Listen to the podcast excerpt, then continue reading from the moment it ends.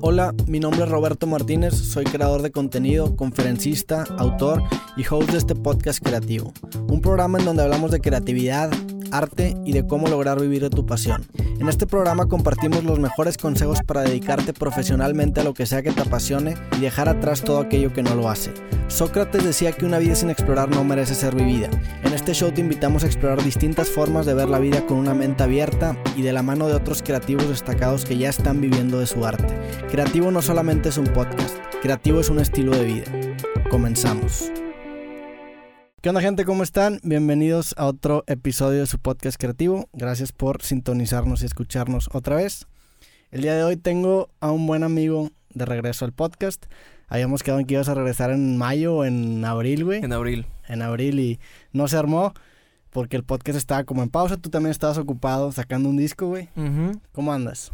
Increíble, muy bien. Muy contento de regresar. Sí, qué bueno que no fue en abril porque pues pasaron muchas cosas en esos, en esos mesecitos. Entonces, hoy estamos perfecto. Me dijiste ahorita que estabas tomando un té de jengibre, ¿por qué, güey? Ajá, porque al rato voy a ir a cantar en una boda. Bueno, no, en una fiesta de anillo. Ok. Sí, este... Que todavía no es boda. Que todavía no es boda y espero que, me inviten. Esperamos que sea boda. Esperemos, sí, sí, sí, sí, espero que me inviten. Pero me invitaron porque hay unos amigos que tienen una banda de covers que tocan en Agua, en agua Fría, tocan en el Mayor Tom, tocan en otros 128. Y este los habían contratado para una fiesta de, de despedida soltera de una chava que ellos iban a, tocar, pero el cantante no pudo. Entonces me hablaron a mí ese mismo día, el mismo de que, güey, te ocupamos, ah, en dos horas vamos a cantar. Ok. Y yo en la madre, ok. ¿Y qué canciones vas a cantar? Voy a cantar por ese amor. ¿Y te la sabes todas? pues ahorita venía practicando, no me escuchaste cantar. Ah, eso es lo que estabas cantando ahorita. La de, la de Marvin Gaye. Ok. Let's get it on. Así sexy, cool. Entonces una de ahí nos vio, le gustó y le dieron anillo, entonces dijo, quiero que esa banda que venga, pero no quiero el otro, quiero a él. Árale, güey. Entonces me hablaron de que, oye, te ocupan otra vez. Y yo, chingón. Qué chingón, güey. Sí, pero como vengo de, de Mexicali y me desgarré un poco la garganta porque estaba tocando con Serbia en un festival, entonces ando un poquito. ¿Cómo te fue? ¿En qué festival era? Fue el Tecate Location. Ah, ok. Muy cool. Ah, sí vi que, que te topaste a Drake Bell, ¿no? Sí, me, pidió, me pidió mis pedales, güey. Me los pidió, me dijo que, oye, se ah, llegó el representante que, oye, a Drake Bell se le olvidaron sus pedales en Los Ángeles y no sé qué pedo. No, te los podemos rentar. Y yo, no, güey, te, te, los doy. Pero nada más dile que yo, yo fui el que se los dio. Y ya llegó, thank you very much, brother, y la chinga. Y lo se fue. Y los usó. Y los usó ¿Te lo regresó? horrible. Sí, sí me lo sí.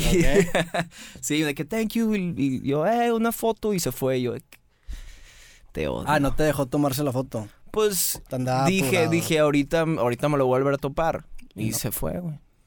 No me pude tomar una foto con Rick Bell. ¿Y sonó horrible, dijiste? Nah, es broma, güey. por mi culpa sonó. No, no, sonó súper bien, güey. Tiene, tiene buena producción. Está, bien cool. Tocaste en el Tecate Location. ¿Qué, otras bandas tocan ahí, güey? El Tecate Location es un festival chiquito en donde tocan nada más cinco bandas, cinco ah, o seis bandas. Entonces está con madre, porque normalmente nosotros nos tocaban festivales grandes tipo Pal Norte, pero en ciudades de que el Tecate Comuna, el Tecate Península, el Tecate, todos esos. Todos los Tecates. Todos los puros Tecates. Tecate controla todo. Y son festivales de 12 a 2 de la mañana. Entonces las personas que tocan a las 12, pues casi nadie va. nosotros éramos a veces de los... Cuando empezamos, empezamos a tocar como la una, doce y media, entonces no iba mucha gente. Ahorita en estos tecates son más chiquitos, empieza a las 5. Entonces ya, entonces ya está todo el pueblo ahí, güey. Entonces estuvo bien cool. Mexicali a 40 grados. Sí, es lo que te iba a preguntar. ¿Qué tal el calor, güey? Nos dijeron que nos tocó bien. Sí. O sea, de que 39, 40 grados no está tan mal. Y yo, ¿cómo que no está tan mal, no, cabrón? Mexicali, está cabrón, güey. Sí, ya me dijeron que no, no, no, este... En dos semanas o en una semana creo que va a estar a 50. Y yo, ¿cómo, güey? A mí en Mexicali me tocó un 50 grados en no, ¿Qué hiciste? Güey, no puedes salir a la calle, te quema el sol, te pica. Yo dije, ¿qué pedo con, los pájaros? O sea, no sé, ¿se mueren los pájaros? Pues sí, güey. Sí, pero nos dijeron, nos tocó bien y, y no estuvo tan mal. Ahí me, este, me hidraté con un poco de de cerveza. Y me la pasé muy bien ella. ¿Con cerveza Tecate? Con cerveza Tecate. Tecate patrocina este podcast. Por favor. Por favor. Por favor. Necesitamos más presupuesto. Ya, patrocinas todo. Ya falta Tecate creativo. Estaría increíble, güey. Oye, güey, vamos a hablar de, obviamente, el, el, tema más importante. porque estás aquí, güey? Sacaste tu nuevo disco con Serbia. Se llama Secretos del Sol. Yes. Platícame un poquito de, de, ese disco. Ya me habías platicado un, poco El, creativo pasado, pero ahora platícame más. Bueno, el Secretos del Sol, lo que dije, o lo que traté de hacer es agarrar un disco concepto, pero me inspiré mucho en My Chemical Romance. El, el disco de Welcome to the Black Parade que ese disco, es, es, de mis discos. Emblemático. Sí, es de mis discos favoritos. Por todo, porque todo tenía una unión, todo contaba una historia, todos los videos eran como estaban pasando en un, en un tiempo, o sea, todo era, todo estaba pasando como en, en este infierno o en esta, todo ese disco vivía dentro de ese, de ese lugar que inventaron ellos, en donde se está muriendo el paciente y luego donde está pasando el, el festival donde la Welcome to the Black Parade. ¿El paciente es el papá de, de este güey o no? ¿O me estoy tripeando? No, no, no. El paciente es un chavo que se está muriendo, que le, está, que le da cáncer y, y entonces empiezan a, a, contar la historia de, de, que se está muriendo. Entonces este disco vive dentro de ese como espacio entre la muerte y, y, la vida. Sí. Eso ahí es donde, donde están como muchos espíritus. De hecho, el Black Parade va en cama de hospital. ¿no? Exactamente, sí. sí. Entonces a mí ese disco me voló la cabeza, me encantó y yo dije algún día voy a tener que hacer eso. Entonces lo que hice fue agarrar un, concepto similar en donde creé otra dimensión, otro como también viendo Stranger Things, ¿sabes? El, el ¿cómo se llama? El Ground Zero o dimensión. El, Upside Down. El Upside Down, exactamente. En un video que sacamos que es el, el intro, tú, sale como estamos nosotros boca arriba y sale como un lugar normal y luego al, transcurso de la canción se cambia, es a la vuelta y estamos nosotros como en otro lugar, pero ya normal, pero es un lugar, el mismo lugar, solamente todo más oscuro, eh, hay como caras y hay calaveras, entonces es como otra dimensión de esta realidad, pero más oscuro, en donde todo, y todo el disco vive dentro de, este, de esta dimensión y lo que agarré fue tomar el, el sol como el amor, se los traté de comparar porque he estado viendo como de que el amor es lo más bonito y el amor es lo que nos, nos da vida, igual que el sol. O sea, el sol es que nos, lo que nos da vida y lo que nos tiene aquí.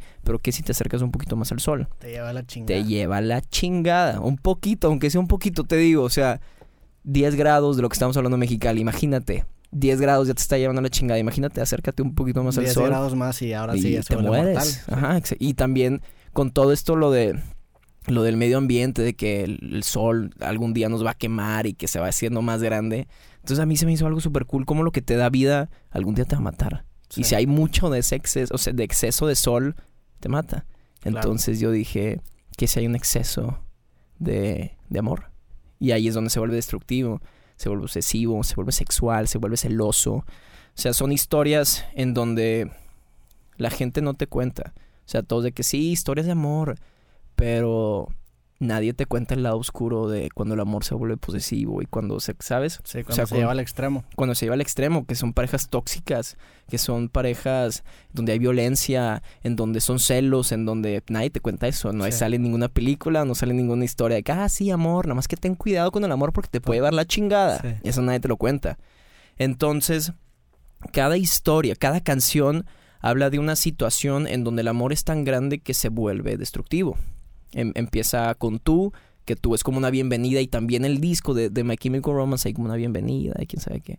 Y lo acostúmbrame, es, es el track 2. Se trata de un güey le está diciendo a una chava de que veme acostumbrando al, al dolor que va a sentir cuando estoy contigo. ¿Sabes? Entonces de que pégame, destruyeme, este, azótame, amárrame, porque quiero, quiero que me vayas acostumbrando cómo se siente. Órale, Entonces, pero porque te amo tanto, ama tanto a la mujer, que haría todo lo que fuera, aunque fuera dolor, aunque sintiera dolor. ¿Sabes? Sí, sí, sí. Entonces ahí es donde se vuelve, se vuelve oscuro. O sea, te amo tanto que hazme lo que tú quieras. No, no traes ni de pedo un disco por aquí, ¿verdad? No, fuck, pero me verás. Sí, sí, sí, Porque quería enseñar la portada a la gente. La portada es como un. Está medio retro, ¿no? Es como una portada medio retro el, supongo que es, como un gradiente, el centro representa el sol. Exactamente. El, el, diseño, ¿por qué lo hicieron así? ¿Por qué agarraron como que ese look vintage? O... Lo quise hacer porque pues lo que hicieron fue agarrar pues el concepto del sol y que está como, como que no se ve bien. Está como invertido, ¿no? Ajá. Y está como el las, las orillas no se están viendo bien. Entonces es como algo oscuro, como que no te esté dejando, como los secretos del sol, como que no te esté dejando ver todo. Esto es lo que nadie sabe, este es el secreto del sol, pero en realidad es el secreto del amor. Sí. O sea, es, es como una ironía, es un... que no, es el- no estoy hablando de los secretos del sol, estoy hablando de los secretos del amor, lo que nadie te cuenta. Sí, el, el sol es una alegoría del amor en todo el disco. Exactamente, exactamente. Y hablo mucho de, de... Y en esta dimensión que agarro, hablo de lo, lo bueno, lo convierto... Digo, lo malo lo convierto en bueno. O sea, todas mis fobias las puse ahí como algo bueno. O sea, a mí me da mucho... O sea, yo le tengo pavor al mar. Pero no así de que meterme al mar, sino de que... Porque no sabemos qué hay. Sí. O sea... Es algo que si te estás metiendo, sepa la chingada que Sí, hay abajo. o sea, sabemos más del espacio que del mar. Entonces eso, eso me da un chingo de culo, o sea, es- me da miedo. Sí. Entonces, No, en- es un mundo gigante. sí, exactamente. Entonces, la neta sí me da miedo. Y en una canción, la de tiempo, te digo como, te regalo los secretos del mar. O sea, estoy diciendo como que te regalo el, el mar, y aunque a mí me da miedo, ¿sabes? Entonces estoy, estoy jugando como con ironías, con un poco de sarcasmo. Y también esa canción que te digo que pégame, o sea, Sí. pégame, por- pero quiero estar contigo, me acostumbrando. Y cada canción habla, hay una canción de Friend Zone también. O ¿Cuál sea, es, cómo se llama ella? cicatrices, Ok.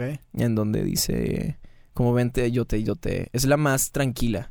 Es como que yo te, este, te puedo curar tus cicatrices, pero, pero es- esta morra no, no, no le hace caso. ¿Sabes? Desde que todos los güeyes con los que te estás metiendo te están haciendo daño y te están dejando cicatrices, pero yo soy el único que te puede hacer bien.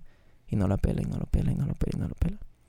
¿Qué, qué tanto te clavaste en la letra de las canciones? muy cabrón. Tienes, tienes unas frasecitas bien cabronas. Me acuerdo que de hecho que en el Pal Norte que tocaste ahí con, Sí. con Cero que te fue bien chingón, ¿no? Sí, estuvo increíble el Pal Norte. Sí, estuvo. uf, Me sí. tocó verte despuesito de, de- de- de que tocaste y estabas emboladísimo. Sí, no, no, Sí, no. brillabas. Sí, claro. Es porque fue también como. Nos pusieron muy temprano también y teníamos. Me gusta tener expectativas bajas. Sí. Siempre. Siempre bueno. me gusta tener expectativas bajas. Entonces dijimos, tocábamos a la una y pico. Y nosotros, fuck, este... Bueno, ni modo. Chicos, vamos a dar el mejor concierto, vamos a romperla. Con que vayan 200 personas. Con que vayan 200 personas vamos a estar increíble. Salimos y habían 1500. Sí, qué cabrón. Entonces fue que... "What?". Entonces estuvo increíble. Esas expectativas bajas me tienen. Y todos cantando. Este, luego nos bajamos y todas las personas que estaban ahí nos fueron a ver. O sea, todas las personas nos bajamos y nos fueron a como a tomar fotos. Nos gusta hacer mucho eso. Después de tocar, siempre bajamos al público y fotos y siempre nos cuentan historias curas. Qué chingón, güey. Sí. Digo, a lo que iba con esto es que Ah, sí, ya en, nos fuimos. en- en ese, en ese Pal Norte te, me, me tomé una foto porque tenía que subir una foto y te dije, güey, pásame un, una cita de algo que hayas escrito, una Ajá. canción, y me pasaste, decía, llévame al lugar en donde los ángeles se caen, algo así, ¿no? Ajá, sol. Ajá. Donde, yo- pero ¿cómo era la cita? Es, te voy a llevar a otro lugar en donde los ángeles se caen y el amor no te mata, pero Ok. puede traicionar. Y eso hace referencia al mundo al revés, el que estabas Exactamente. hablando. ¿Ese, ese de qué canción es? De sol. Ok, es de Sol. Es la, la número 3. Le está diciendo como. Y también empieza como una, una trayectoria del disco en donde el, el intro es como una bienvenida. De que. Este. Se suena como si estuviera. No sé, como si estuviera así que. Buenos días, caballeros y, Sí. y da- damas y caballeros. El día de hoy van a. Algo así. No sé por qué lo siento como, como, como Sí, así. Como una presentación de Una un, presentación. un maestro de ceremonias. Exactamente, Sí, exactamente, que bienvenidos están, este, ¿sabes? Todo Sí, sí, así, sí. antes como una advertencia de, y luego, pa, empieza un desmadre. Y luego empieza, acostúmbrame, y luego sol, y sol es como de que te estoy, te estoy jalando como un lugar que va a estar todo bien, pero en realidad no. Sí. Y ya. Oye, ¿qué, qué tanto te gusta hablar a ti de, de- de las letras de las canciones? Porque es, es algo muy diferente escribir las cosas y otra cosa comentarlas. Y más cuando hay canciones tan personales. Sí. Por ejemplo, la, la- yo creo que mi favorita del disco es la de Cinco años, un mes. Ah, claro. Que es una canción que de hecho la- la- te escuché cantarla en el, en el, en el Iguana. Y es una canción que se escucha bien pinche personal, güey. Sí, Es- sí es, Está sí es. bastante específica, güey. Sí, sí está muy específica esa rola. ¿Qué, Con esa qué rola... tanto te cuesta hablar de ello, güey? Eh, no mucho, ya no. Ok. Porque ya pasó mucho tiempo, ya... O sea, hay muchas canciones que son muy personales. Sí. Y mucha gente piensa que si la escribo muy personal, siempre que la canto me voy a acordar y de ese momento, pero pues es, una, es como una terapia, ¿no? Sí. Es como estoy superando, estás enfrentando la realidad, estás enfrentando el dolor o, o cualquier sentimiento que sea. Y la de cinco años y un mes inventé una historia basada en, en- en hechos reales. Sí, Digo, no puedes escribir de algo que no sea tuyo, güey. Ajá, Ah, claro. eventualmente es algo que, que, que basa tu experiencia, güey. Solamente lo, lo, lo exploté. Sí. O sea, lo que hice fue lo que te digo, del, del arte es agarrar un concepto y explotarlo claro. al, al máximo. Entonces esta canción trata sobre... Híjole. Este... Yo no, si no quieres No, no, no, claro, claro, claro, claro. Sí. Me, me encantaría. No lo- nunca lo he dicho, eh, de hecho. Hay muchas canciones que tampoco he dicho y son cosas muy fuertes. Pero trata sobre una pareja en donde este chavo, sin decir nada, se va. Porque sabe que él no es bueno para ella. O sea, no le está haciendo bien a esta chava. Entonces decide irse, pero sin decir nada. Sí. Y los cinco años y un mes después le marca, pero no para pedirle perdón o para pedirle nada. Y él sabe que ya está con alguien más y que ya tiene una vida nueva. Él dice, no, no te hablo para, para que me pidas perdón. Digo, para pedirte perdón ni, ni para nada, solamente necesito que me mandes un beso. Porque tu recuerdo es lo único que me mantiene vivo. Entonces, y ya se me están acabando esos recuerdos porque ya fue hace un chingo de tiempo. Sí. Entonces, solamente con escuchar tu voz voy a volver a despertar ese sentimiento. Y ya con eso tengo gasolina. ¿ok? Y ya tengo gasolina para otros cinco años y un mes más. Entonces cada cinco años y un mes le marca nada más para pedirle un beso. Está chingona la historia, güey. Sí, está cool. Fue una buena historia, güey. Entonces sí pasó así conmigo en donde yo sabía que no era bueno para, para esta chava. Yo sabía que no le estaba haciendo bien. Porque, eh, no sé, tener una relación en, en este tipo de industria, en este, lo que yo me dedico, no es algo fácil. Porque es una pasión que le tienes que dedicar el mil por ciento. Entonces no es justo si yo le estaba tirando el mil por ciento a mi música y le estaba dedicando tanto tiempo, a ella no le estaba dedicando el mismo, el mismo amor que se merecía. ¿Sabes? Entonces yo sabía que iba, iba a terminar. Entonces por eso escribí esta canción. ¿Cómo fue el, el proceso de, de composición de este disco? ¿En dónde lo, lo compusiste? ¿En dónde lo escribiste? ¿Hubo una separación entre la música y la letra? ¿O ¿Fue al mismo tiempo, güey? Eh, lo que primero me gusta hacer es hacer la música.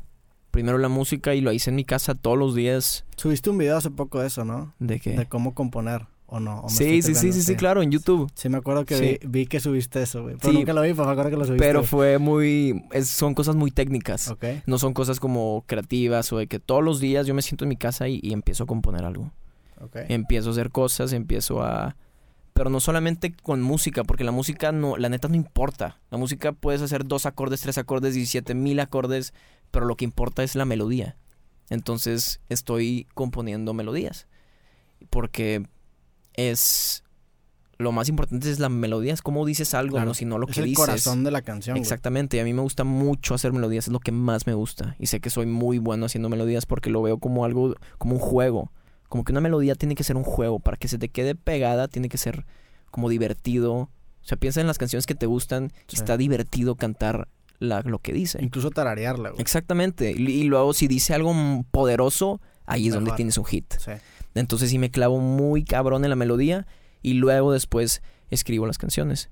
Pero ya teniendo un concepto detrás, ya de que, ah, ok, vamos a hablar de esto.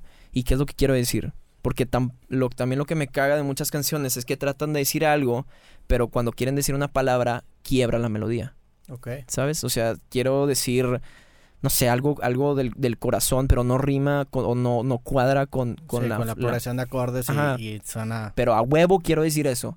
Entonces es, y ahí es donde, ahí me, me mató, ¿sabes? Entonces no me gusta hacer eso, no me gusta cambiar eh, acentos tampoco, o sea, ponerle Ok. acentos a diferentes palabras, porque muchas ¿No de- te gusta pronunciar diferente alguna palabra para No. que acomode? lo he hecho, pero no me fascina, o sea, tal vez eh, de que, en, bueno, en tiempo, la canción de tiempo, el coro, ahí sí le cambié, pero no suena, Sí, no, no, suena Es tu último recurso, de cuenta. Ajá, pero es una canción que me encanta también. Pero no me gusta cambiar acentos, no me gusta cambiar palabras por, para, para meterlas en las melodías.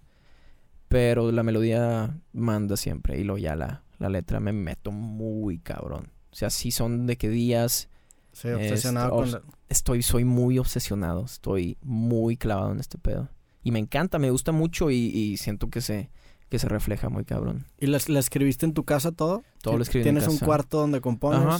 Tengo un cuarto donde ensayamos. Tienes un de cuarto hecho. acústico, ¿no? Sí, sí, sí. Ahí es donde, donde me la paso todo el día escribiendo. Eso está en tu casa. Está en mi casa, sí. ¿Y, y por qué está en tu casa? ¿Por ti o porque alguien más era músico o tú? No, por mí, porque siempre iba a, a unos, cuando estábamos ensayando, siempre iba a, a a otros lugares. Había uno, no sé en dónde, Entonces ir y regresar y luego todos. Entonces le dije a mi, a mi jefe, ya hay que hacer uno aquí donde le dije, me voy a dedicar a esto. Entonces ya, que ok, bueno, entonces nada más había un cuarto y nada más le pusimos este, estas madres. Sí. Y ya. Entonces ahí ensayamos y ahí es donde me la pasó todo el día escribiendo, componiendo. ¿Qué, ¿Qué, tanto crees que te ayudó el tener ese cuarto para tú mejorar y para empezar a, a dedicarte al 100? Mucho, porque... Porque nadie me calla ahí. Está con madre. Ahí nadie me calla. Entonces puedo estar horas y horas y horas y horas y horas y horas y horas. Si estoy en mi cuarto y todos me están escuchando, tal vez me limito a, a cantar algunas cosas o porque pues todo es error. O sea, todo de la nada puedo decir una pendejada y de que me gustó. O si lo hago así, me gustó, me gustó, me empiezo a entonces nadie llega que ya te puedes callar el hocico porque nos queremos dormir, entonces ahí estoy horas y horas y horas y horas y soy yo porque no escucho nada más, estoy yo. Si estás todo aislado en un cuarto con está con madre. Estoy fuera de, de cualquier drama, de cualquier ruido, soy ahí soy yo está en cabrón eso, porque por ejemplo, a mí también con este estudio, yo este estudio lo, lo, lo es en casa de mis abuelos, pero un cuarto que era una bodega, era un closet, güey.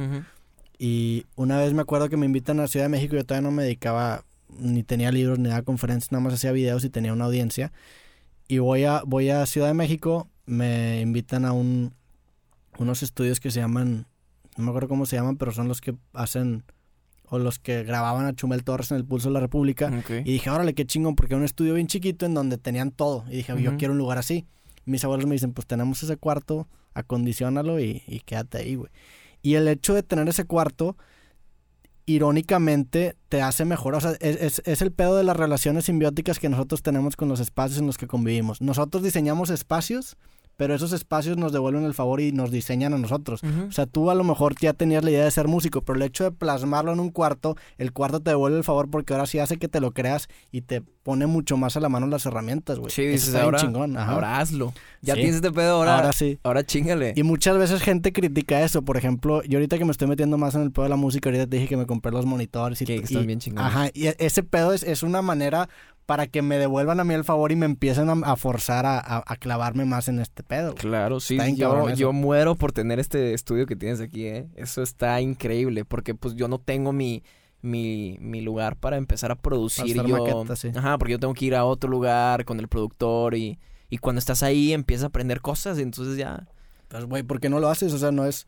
No, necesitas tampoco la, gran mamá. O sea, en ese cuarto no tienes una computadora. No. Nada más pero ya estoy pensando en, en, en, ver lo que voy a hacer. O sea, ya estoy viendo comprarme los, los softwares y todo esto, pero poco pues no he tenido tiempo de, de, checarlo, pero sí, lo voy a hacer a huevo. Para ya empezar a, producir y componer para otros músicos, ese también es una... Estaría chingón. Es lo que quiero hacer.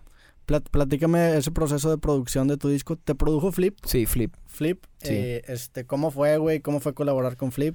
Pues con Flip llevamos todo, todo lo hemos grabado con él. Todo, desde, desde antes de Serbia, de hecho. Antes de Serbia, él, también produjo una canción que yo tenía con otra banda. Saludos, eh, saludos a Flip, por cierto. Sí, sí, sí. Vente al podcast, cabrón. Sí, por favor. No, si lo traes, ya, ya lo he dicho, pero no... La neta es mi culpa que no haya venido, pero sí que estoy invitadísimo, Flip. Güey, lo que te va a sacar, o sea, las, las cosas que dice, yo creo que es de las personas más inteligentes que conozco. Es un mentor que yo digo, güey, yo quiero ser como ese vato. O sea, yo quiero pensar, yo quiero actuar, yo quiero ser visto como ese güey. O sea, es un vato, es un genio. Pero es una muy buena persona, güey. Sí, eso está O sea, es un tipazo. Entonces, por eso hay una, hay una conexión muy cool, porque nos llevamos muy bien. Sabemos cómo trabajamos. Entonces, yo nada más llego con Flip y le digo, ok, quiero hacer esto. Quiero hacer rock and roll. Quiero no tener censura no me importa que ahorita el reggaetón esté, esté así, no me quiero ir por ninguna tendencia, nada, o sea, quiero hacer lo mío y lo vamos a hacer así. Entonces, el perfecto, encantado, entonces empezamos a tirar ideas y, y está muy, está bien cool, o sea, porque a él también se le ocurren cosas y él también está muy apasionado por el proyecto porque vamos creciendo con él. Entonces él no se guarda nada, porque hay muchos productores en donde te dicen que es que así es como sucede. Te dan una idea y, ah, bueno, pero me vas a tener tener que meter un porcentaje en la canción. Sí. ¿Sabes? si ellos si ellos dan una palabra o dan una frase, ya, tienen ya tienen coautoría, no sé cómo Ah, exactamente. Está, muy cabrón. Aquí yo le dije, quiero darte la, un poco de, de, las canciones, porque en las otras no, no le dimos. Pero dije, quiero que... Antes, antes, eso fue ya después. O sea, eso no fue como que para, para decirle que, que no tuviera miedo de decir ideas y todo. Eso fue ya mucho después. Pero llega y, y tiene también una pasión, una pasión y quiere que el disco esté increíble, que, que saca y saca cosas y se le ocurren y entonces da todo. El güey da como si fuera una, el parte de, de, de la banda. Eso está con madre, porque eso no lo, ten, no lo tienes con ningún productor. Esa Sí. pasión que tiene con nosotros está cabrón. Está muy, muy... Y la neta, en el siguiente disco vamos a trabajar con él también. Ya nos di, ni, ni le dije, güey, ni le dije. Me dijo, oye, ¿cuándo empezamos a trabajar el siguiente? Y yo te amo, Flip. te amo. Te amo, güey. Sí, la neta. Y es, es el mejor guitarrista de México. Sí, a mí me tocó, fui, fui a la mezcla del nuevo disco de Pepe y también Flip lo Mm. estaba produciendo y me tocó ver también cómo le hacían a- a- notas y ajustes a la, a la mezcla con, Ajá. con Gil, se llama el güey que mezclaba. Este, con, con, bueno, colaboraste el, el- cuando viniste el creativo pasado, no me dijiste que ibas a colaborar con José No. Madero, colaboraste con José Madero, sacaste una canción que fue sencillo, se llama Instinto Animal. ¿Cómo fue eso, güey? Digo, lo hablamos el, el creativo pasado, sé que para ti es un gran ídolo musical y para mí también, güey. Sí. ¿Cómo se sintió eso, güey? Increíble. O sea, por eso ahorita Flip está produciendo con él. ¿Ok? Porque cuando llegó al estudio vio que estábamos y se hicieron. ¿neta? sí, sí, sí. O sea, él nos dijo, Flip nos dijo, oigan, porque subió una foto y nosotros, no mames, qué chingón, güey, que estás produciendo con, con Pepe. Y me dijo, pues es por ustedes, porque me vi, cuando vino a grabar, le le, cayó a... cayó y estaba él. Está este güey produciendo. No, increíble, güey. Increíble. De lo mejor que me ha pasado. Porque, güey, ese fue mi primer concierto. Pana fue mi primer concierto. Sí, sí me contaste en Mi el 15 prim- años, ¿no? Sí, en un 15 años en donde yo desde ese momento dije, esto lo voy a hacer por el resto de mi vida. Entonces alguien que te haya marcado tan cabrón, que te haya dado una inspiración para, para hacer lo que más te gusta. Y luego también, este, líricamente el vato me encanta cómo compone, me fascina. Entonces, para que haya cantado una canción mía es... Y aparte cuando grabó, yo estaba en un modo fan, güey. No, no, no, no, no. Llegó así y a- antes de que llegara, oye, ya viene Pepe. Me fui al baño de que, tranquilo, güey. Tranquilo, me vi al espejo, tranquilo. No la cagues. Cool, cool. Y salió de que, con madre, ¿cómo estás, güey? Qué chingón que vienes y estoy encantado. ¿Quieres algo de tomar? O sea, Pero por dentro, por dentro ella era una niña, güey. Y llegó a cantar, ya se metió al estudio, ah, le, le enseñamos la canción y dice, esta parte está con madre. Y yo, es tuya, dátela toda. Date toda esa canción. Digo, toda la ya, ya, la sabía- parte- ya sabías qué canción iba a cantar. Ya, ya sabía ¿Y él qué también canción. ya, salía, ya sabía la letra o llegó No, en blanco. No, llegó en blanco. Ok. Llegó en blanco, le enseñamos la canción, la estaba escuchando para ver en, en qué, en qué parte... Es como la, la, la... Él empieza a cantar en la parte que está antes del último coro. Sí, exactamente. ¿Cómo se llama? ¿El puente? ¿se El- llama? sí, un bridge, un es un parte bridge. C, eh, la puedes llamar como quieras. Todo el mundo Y lo le llama da como diferente. power a la, a Y la le canción. mete esa parte. Yo sabía que iba a elegir esa porque es la parte más épica de todo el disco. Ok. Eh, y se escuchaba como panda. Entonces yo dije, bueno, que cante. Que cante tal vez un verso y luego esa parte y nos la combinamos. Pero la- el, el verso está muy abajo. O sea, hasta a mí me queda abajo. A veces sí me la tengo que partir para, para cantar. Y luego en esa parte dice, nada más la escucha tantito y dice, esa. Esa la quiero. Así nos dijo, esa la quiero. Esa me gustó mucho. Y fue que dátela toda tuya. Y ya, llegó, se fue a, a la cabina a grabar y pasó lo más loco, güey. Empezó a joderse la garganta. Ese güey siempre tiene problemas de garganta, güey. Pero se le empezó a joder. O sea, empezó. O sea, se entró a la cabina y estaban los micrófonos prendidos y todos estábamos atrás así de que. Obviamente está de que, güey, no mames, no mames, no mames. Y de la nada se escucha. ¡Ah! ¡Ah! Empieza a gritar. Y yo, ¿qué pedo? ¿Qué está pasando, güey? ¿Quién se está muriendo? ¡Ah! ¡Ah! Así se lo empiló. De que, ¡ah! ¡Ah! Tenía como algo en la garganta, ¿o qué? no, no, se la jode Ah. para cantar ronco. Ah, la madre. O sea, se le empieza a... hacer- No, no sé qué ah, estaba pues es para no hacer muchas tomas, como te desgastas la voz Ajá. para... Entonces el güey, ¡ah! ¡ah! O sea, como Saiyajin. Sí, güey. Y yo, ¿qué pedo? ¿Qué está pasando? Y nada más nos dice, ya estoy listo. y yo, güey. Era, era Pepe Saiyajin Y 3 era- ahora. sí, y, y la cantó en 15 minutos. O sea, nada más le di la letra y le empezó a cantar de que no, no, no, otra vez, otra vez, otra vez. No, ok, ok, ya está, ok. Y la cantó en chinga.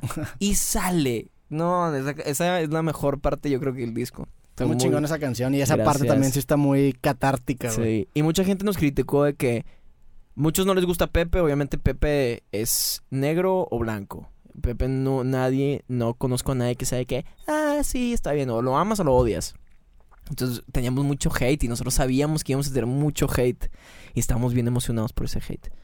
Entonces mucha gente fue que no, está Pepe canta horrible y luego mucha gente que ¿qué les pasa? ¿Cómo desaprovecharon tanto a Pepe? Nada más canta una partecita y yo pues sí, güey, es una canción de Serbia featuring Pepe. Nada más Sí. les damos como una probadita de, de lo que de lo que De lo que... de lo que hace Pepe. Oye, ¿y el video cómo fue la grabación, güey? Es- La- Ese video, este... El güey sale como en una tele, ¿no? Sí, sí, sí. El, el- lo video, lo, el video lo grabamos aparte. Lo grabó como en pantalla verde, ¿se Sí, exactamente. Sí, sí, sí, lo queríamos. Estaba como nada más era una partecita. No lo queríamos llevar al, al, al, Toda la al- grabación. toda la grabación y sabíamos que tenía un chorro de cosas. Entonces dije, vamos a hacer la, la, la grabación lo más este simple para este güey. O sea, porque no lo vamos a llevar. Lo grabamos en, en la presa de la boca. Fueron como 10 horas de grabación. Entonces fue que, güey, no hay que llevarlo. Porque vas. Pues, Sí. No vale la pena, güey. Es Pepe. Nosotros de que no lo molesten, güey. No me lo molesten a Pepe. Entonces lo grabamos otro día y ahí estábamos y, y increíble. Oye, platícame un poco de la, la presentación en el Iguana. Yo te caí un rato, estuvo bien cabrón, güey. Gracias, güey. Fue, aparte te tocó, les tocó la mala suerte que fue en una fecha en donde había un partido, no sé, a Tigres Era Rayados. final, güey. Era la final de Tigres. La final de Tigres contra León. Y como quiera llenaron el Iguana un domingo a las, ¿qué, qué era? ¿Como las 6 de la tarde? Sí. Qué cabrón. Gracias, güey. Sí, ¿Cómo estábamos... te sentiste, No, increíble. Lloré un chorro, güey. Lloré demasiado. Lloré mucho. Este... Estuvo increíble. Fue sold out. Fueron, pues, todas las personas. Y todos cantando. Todos. Hacía el... Tú estabas ahí, Sí. güey. Hacía un calor, güey. Hace un calor de la No chingada. ¿Qué, ¿Por qué no prendieron el clima, güey? No sé, güey. Se mamaron, Se pero, la pero, pero mamaron. bueno, la- lo hizo más. Sí, no lo hizo Más más, punk. Exactamente, Sí. fue estuvo súper punk. Todos, o sea, terminamos una canción y todos así de que y nos imagínate nosotros, güey. Sí. Lalo se tuvo que bajar a vomitar. A la el madre. bajista, o sea, para que no sé si viste una parte en donde terminamos de tocar el disco y nos bajamos y JP se to- se quedó tocando un solo. Bueno, ahí Lalo fue corriendo, güey, a vomitar porque estaba demasiado sofocante el Estaba calor. muy húmedo. Estaba así, güey. Y aparte estábamos dando todo. Estábamos de que. ¡ah! El Lalo ya no pudo y se bajó a vomitar, güey. Perdón, Lalo, perdón. Saludos a Lalo. Saludos. Y, y estuvo increíble, güey. O sea, no. Y lo más cabrón fue que nosotros empezamos ahí. O sea, nosotros los primeros conciertos que dábamos los tocábamos en el, en el patio del Café Iguana. Sí. A los 17 años, con Fake IDs. Nadie nos ¿Cuántos años tienes tú? ¿23? 23. Ok, hace A los, años. Así es. Los 17 años tocábamos ahí. Y no nos iba a ver nadie. Nadie. Nadie. Pero siempre decíamos, no vamos a tocar covers. Nada. Vamos a tocar puras rolas nuestras. Nadie las conoce, pero vamos a hacer que se las que las sepan. Y así poco a poco, poco a poco. Y luego me acuerdo hace dos, no, tres años tocamos en Salón Morelos, que es el que está al lado. Sí. Y fue gratis. Y dijimos que las El, el primeras... patio del Iguanas, entonces, el que está, que está con las escaleras o cuál es ese, güey? Ajá, sí, Sí. sí, sí, al que está abajo de las escaleras. Sí. Ahí hay como una taremita y Sí, ahí sí. los viernes y sábados y los jueves también tocan. Y ahí tocábamos nosotros, no había nadie porque también estaba regresando la inseguridad, de que la seguridad apenas, la inseguridad estaba ah, pues yendo. hace seis años y apenas estaba Exactamente, acababa de abrir, reviviendo. acababa de abrir el Café Iguana. Entonces nosotros éramos los primeros que estaba tocando ahí. Este, y así es donde fuimos puliendo nuestro, nuestro concierto, güey. Y luego, hace tres años exactamente, tocamos en el Salón Morelos, gratis.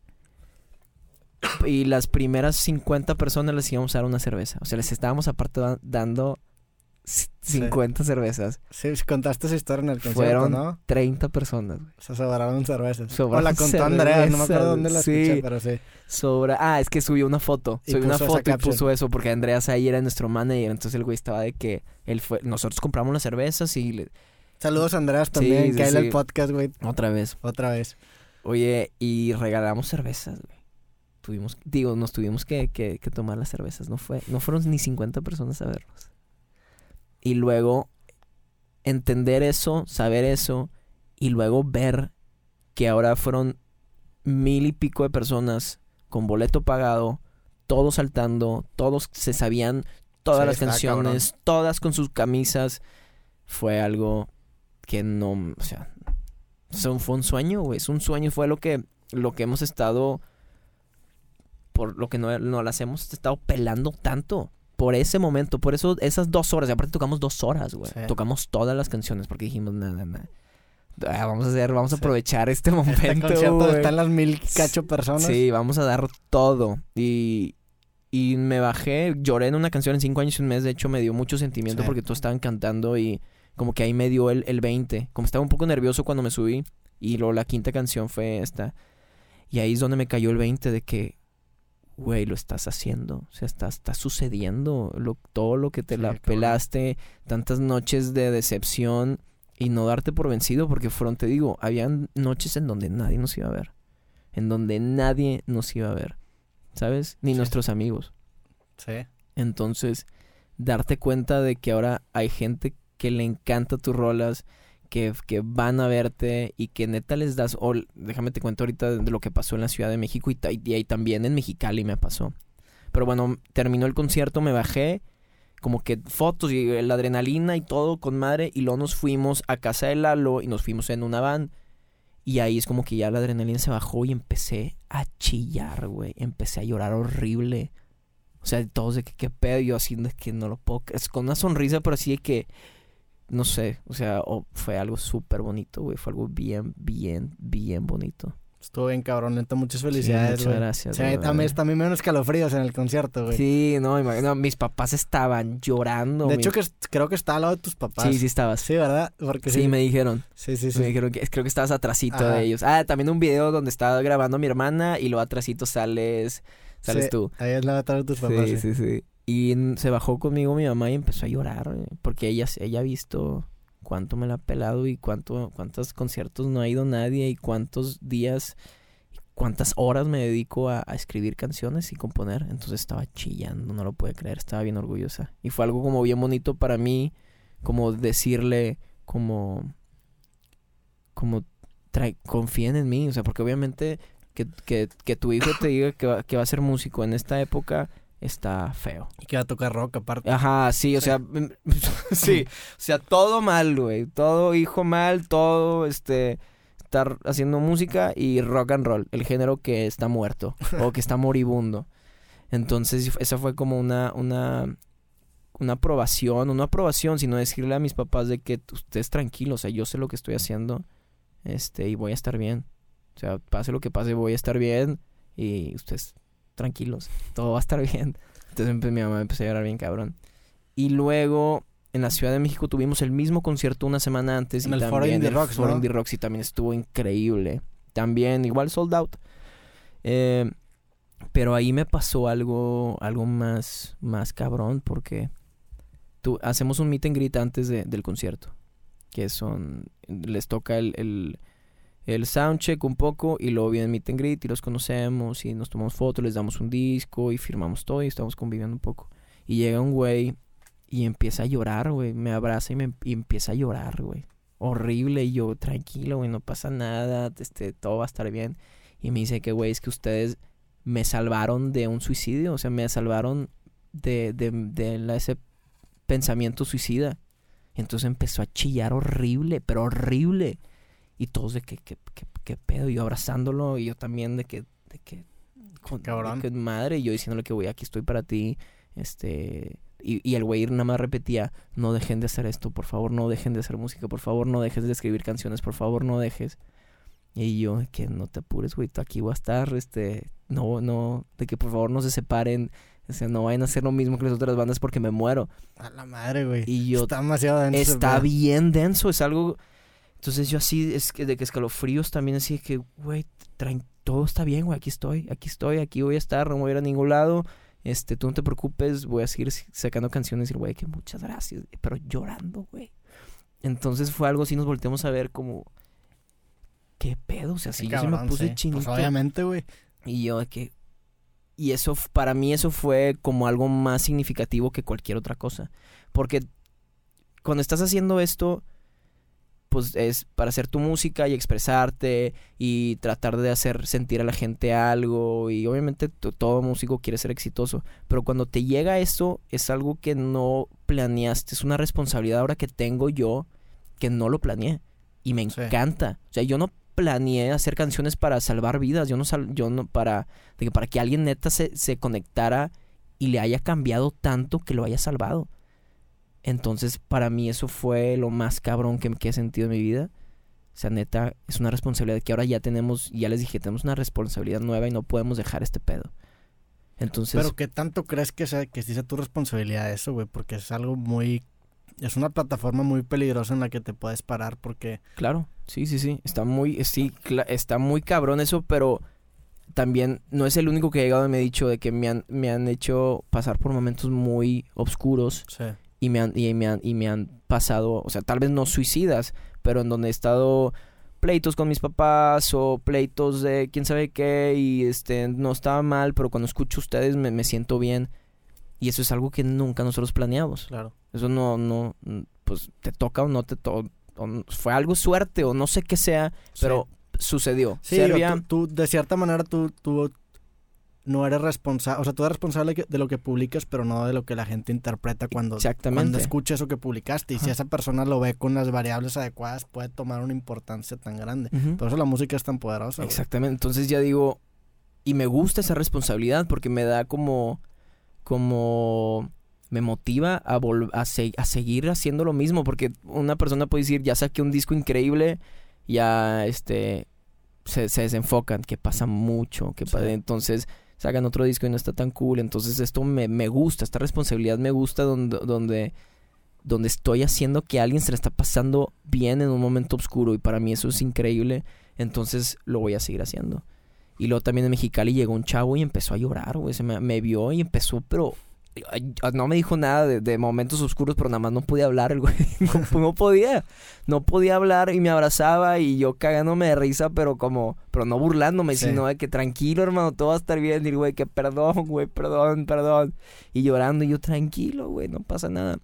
Entonces, está bien cool que ahora Serbia es como un, como la banda de la gente, o de la banda de los adolescentes que se la están pasando mal. Entonces, Está, para mí eso es, lo mejor que me pudo haber pasado. Está, qué chingón, güey, la neta. Sí, sí, sí, gracias. oye, ah, regresando al, al, tema del show, me llamó mucho la atención también la producción que tenían. Tenían un chingo de visuales. Ajá. Tienen, ahora trabajan con un técnico, o sea, el equipo ha crecido porque también tienen un tecladista, ¿no? Sí, sí, sí. No, pues ya teníamos el tecladista, no lo íbamos a no lo íbamos a Mexicali, pero no lo íbamos como a los importantes. Ok. Eh, o sea, Mexicali lo acabas de mandar a la sí, chingada. Sí, a Mexicali lo mandé a la Saludos, chingada. Mexicali. Saludos. No, o sea, no, es que no es que no sea importante ya Mexicali. ya valió madres. No, no es muy importante Mexicali, pero los vuelos estaban muy caros. Mm. Entonces, o sea, ese tipo de cosas son, o sea, aquí en Monterrey pues me lo llevo porque no me cuesta nada. Sí, sí, Pero cuando lo llevo a México también lo llevamos. Eh, pero si llego, le tengo que pagar comida, le tengo que pagar hotel, le tengo que pagar todo. Y aparte el vuelo no estaba tan barato porque es, era escala y lo directo, nada más había uno. Entonces dije, oye, güey, este no te puedo llevar porque está, está caro, porque viene de la banda. O sea, de, lo que nos pagan ahí le tenemos que poner. Y ahorita queremos ganar la mayor cantidad de lana para volver a grabar. Es difícil ganar dinero siendo una banda y aparte teniendo... Aparte la banda, ¿cuántos viajan normalmente? ¿Tienen un, un, un ingeniero? ¿O cuántos bajan viajan aparte de nos ustedes? Nos ha pasado muy chingón porque en los festivales que vamos, vamos con los de DLD. Y el ingeniero... Es el mismo. Es el mismo.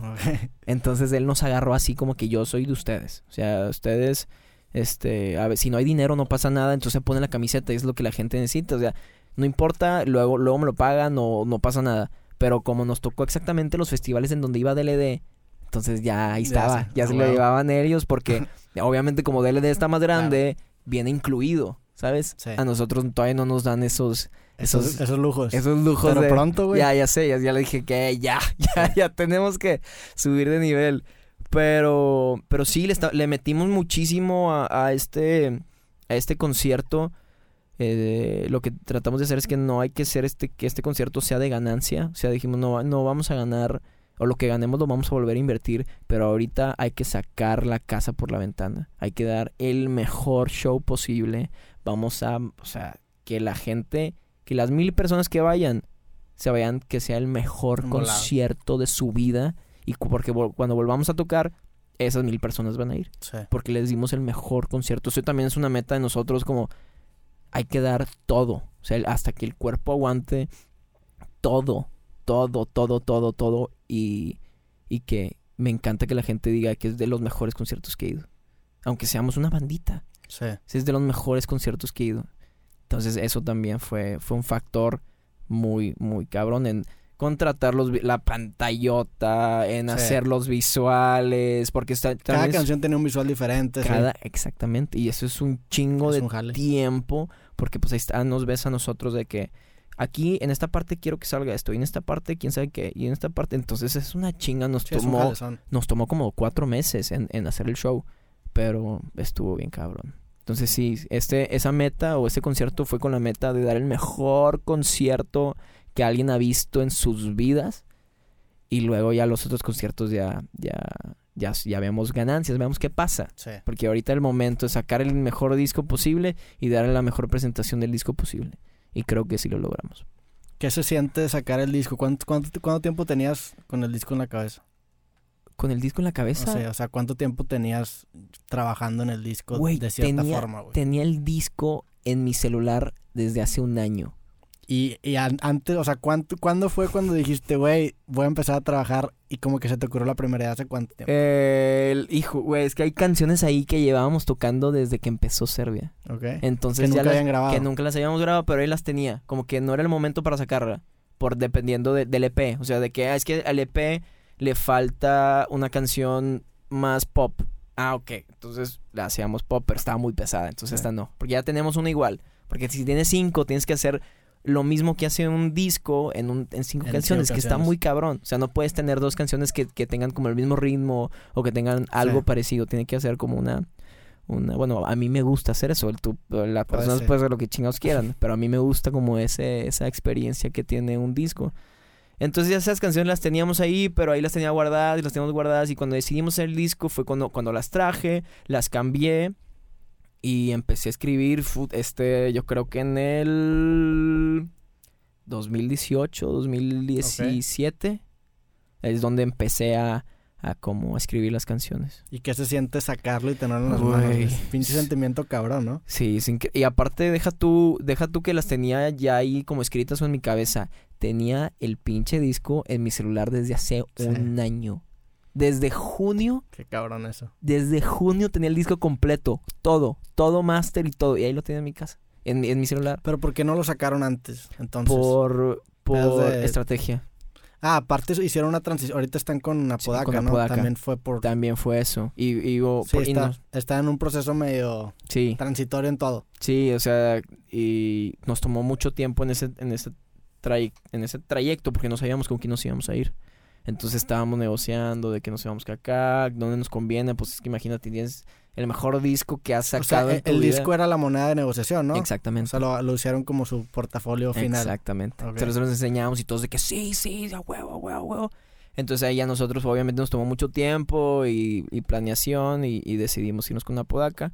Y luego, este, dijimos, ah, yo dije, no quiero que sacar nada antes de que esté todo.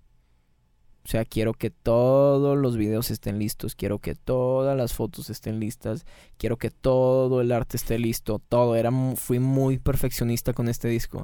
Porque me ha pasado en las otras en donde que ya tienes una canción y la sacas.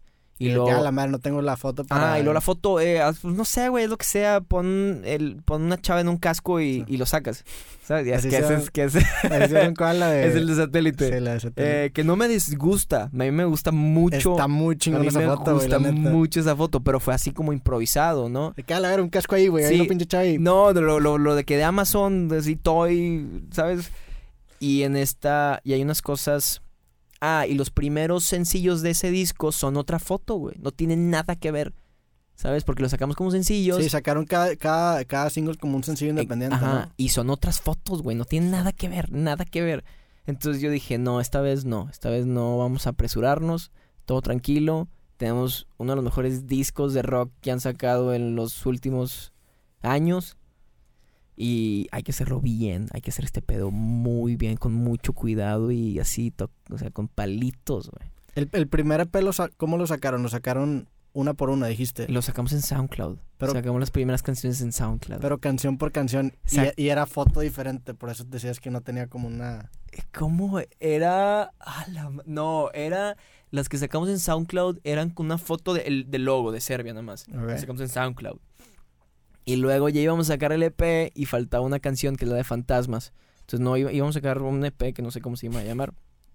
Y luego escribí la canción de Fantasmas y dije, esta canción tiene que ir dentro de este EP. Y todos de que no, güey, ya, ya no vamos a grabar. Y dije, la vamos a grabar. Y la grabamos y es la mejor canción que tenemos, bueno, la segunda canción ya que tenemos ahorita. La de Cama es la que La más... de Cama es la que... Y eso es, es un fenómeno que no lo planeamos nosotros porque esa canción nunca fue sencillo. Tiene Sí. un video horrible en YouTube. No el video. No, no, ni lo veas, güey, ni lo veas. Es- sor- es- eso también me pasó. Fue que está la canción, hay que poner una cámara, nos sentamos y ya. Y lo hicimos nosotros. Sí. Literal, el video lo hicimos nosotros. Era un lyric video. Horrible el video. Pero nos apresuramos porque lo queremos sacar. Y eso también, que eso es- en unas partes son buenas y otras cosas son malas. Ahorita te cuento de, de cómo empezó. Ahorita me puse a pensar de todo lo del Café Iguana y todo eso. Me puse a pensar cuál fue el primer concierto. Y está muy cabrona la historia, güey. Está bien loca.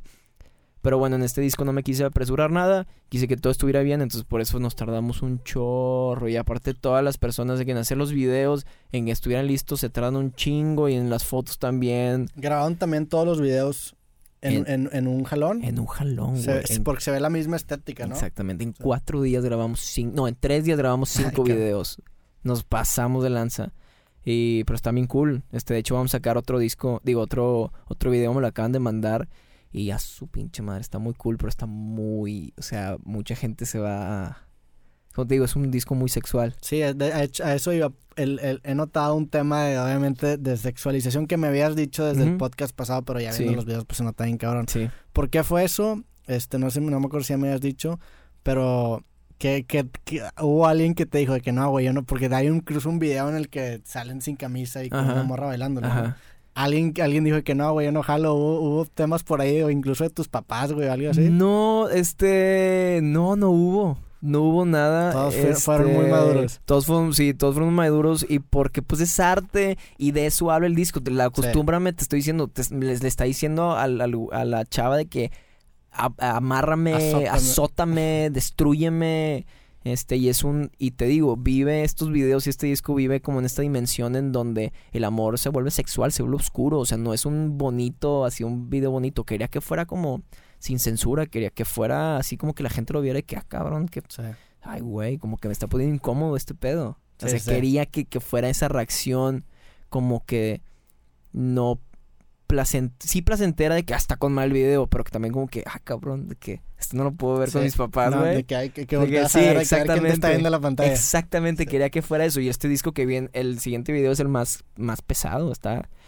Pero lo quería hacer así también para, para picar botones. Ok. Me quería, quería como provocar a la gente. Un poco. Porque, no sé, sentía que, que habían salido. No sé, ahorita estamos en, en una etapa en donde no puedes hacer nada. No puedes decir nada sin que alguien se ofenda. No puedes hacer nada sin que alguien diga de que, "Eh, ¿qué pedo? Sí, que- estamos en la etapa del políticamente correcto, pero al extremo. Eh, pero extrema, extrema en donde... o sea, nazi. Ajá, donde nadie puede decir nada. En donde nadie puede subir una foto. En donde nadie puede decir un comentario de nada sin que alguien de que, ah, qué pedo, no puedes decir eso. Entonces lo hice un poco adrede. Sí, digo, y eso, es- eso atenta ojetemente en contra del arte porque el arte por definición es proponer algo y proponer por definición es atacar algo. Entonces si atacas algo que es un tabú o que es algo que está afectado por movimientos de ese estilo, empieza a ofender gente y la gente se ofende porque se siente que se tiene que ofender y se hace un movimiento. Sí, es una. Y, y lo hice muy adrede, o sea, se ve muy adrede. O sea, no me valió, nos valió madres. O sea, fue muy. Yo le dije al director, no quiero censura, quiero que, que, se, que sea un statement.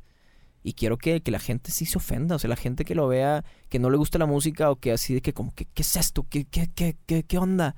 ¿De qué están usando? Y aparte, mucha gente que yo pensé que nos iban a decir, pero que no nos han dicho gracias este, pues salen muchas mujeres y salen mujeres eh, con poca ropa. Sí. Pero, pero, pero mujeres, es un disco en donde la mujer controla.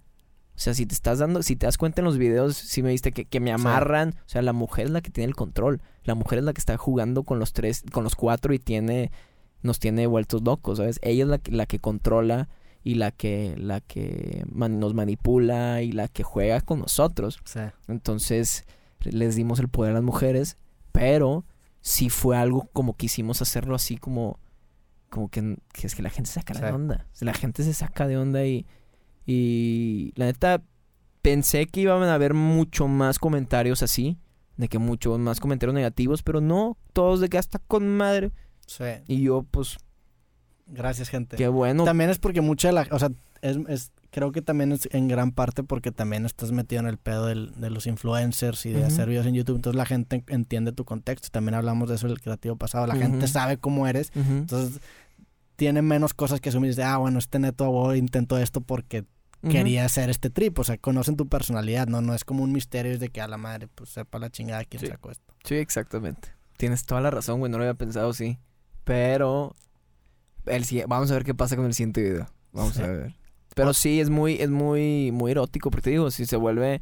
Si hay mucho amor, se vuelve así oscuro. Y lo que hicimos hacer así. Sí. Feo, feo, feo, feo. Oye, ¿y fue un, en, en algún momento sentiste el- en, cuando estabas componiendo el disco un, un burnout un- de que, güey, ¿sabes qué? Ya la chingada o no? No, fíjate que en este disco fue algo muy, fue sencillo hacer el disco, o sea, fue ¿Sí? muy, fue, tenía y tenía y sacaba y sacaba y ya teníamos nueve canciones y lo dije, falta algo, falta un intro y falta un outro. Entonces en una semana hice el intro y el outro, o sea, fue como algo muy, muy, de que, ¿qué falta? Falta una canción tranquila. Ah, perfecto, cinco años y un mes. Y luego falta una... No, pero bueno, cinco años y un mes fue de las primeras que hicimos. Pero de que falta una canción a la Rosa Maniática. Falta una, una rola pesadísima para que la gente empiece a hacer mosh pit y todo. Sí. Ah, ok, perfecto. Y la empezaba a hacer. Entonces fue algo muy fácil viendo qué es lo que faltaba en el disco de- ya cuando teníamos las canciones. Y fue muy fácil. O sea, fue fácil, güey. Hasta escribir las letras, habías escrito... Bueno, es que las, las escribiste no de jalón, ¿verdad? Las- porque ya tenías rolas, o sí las escribiste de Híjole, jalón. hay unas donde sí las escribí en el estudio. Ok. Ah, de huevos. O las terminé en el estudio. Ok. Sí, sí, o sea, ya tenía de que las cosas que quería decir, las cosas, algunas cositas que sí quería mencionar, pero había unas canciones, la de cicatrices la escribí en el estudio, Ok.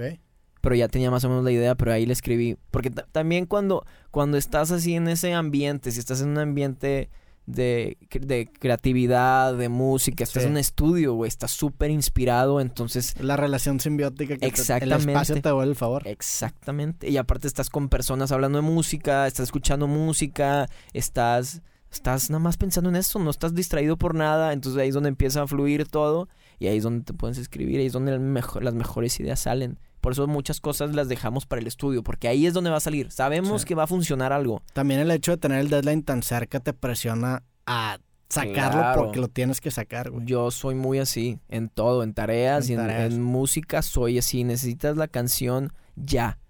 Y a la madre. Ok, perfecto. Entonces me pongo a escribir y, y tiene que salir algo. Tiene que salir algo y siempre lo hago así. Y ya estoy, de hecho, ya estoy escribiendo el disco nuevo. ¿Sí? Ya llegaron conmigo este, los managers después del concierto de, de la Ciudad de México y me dijeron, oye Neto, este, pues fíjate que vamos a necesitar más material. Y yo, ¿cuánto necesitas? De que mínimo tres canciones. Y le dije, ¿quieres sacar un disco? Me dijo, sí. ¿Puedes hacer un disco? Yo, sí, sí puedo hacer un disco. Pero ya, ya- y quieren sacar el disco ya el siguiente año, quieren Quieren, pues, no, este. este ya la chingada. No, eh, sacar, sacar material este año. Sí, para, porque sí, para no perder el, el- Ah, sí, sí, ya nos dijeron de que, y todos nos han dicho, de hecho fui al festival y el, el manager de, de Drake Bell, que los maneja aquí en, en México, me dijo, escuché el disco, está con madre, pero ya no pueden parar. Sí. O sea, ya cada tres meses tienen que estar sacando algo. Entonces yo de que, uh, ok, con madre. Pues sí. Entonces, sí tienes una presión muy cabrona en donde ya tienes 21 rolas. Sí. Todas están, para mí todas las rolas están muy cabronas y este disco me da una presión mucho más cabrón, donde no puede ser lo mismo y tiene que ser mejor. Sí. Está muy cabrón. Tienes que proponer algo Tengo también. que proponer algo nuevo.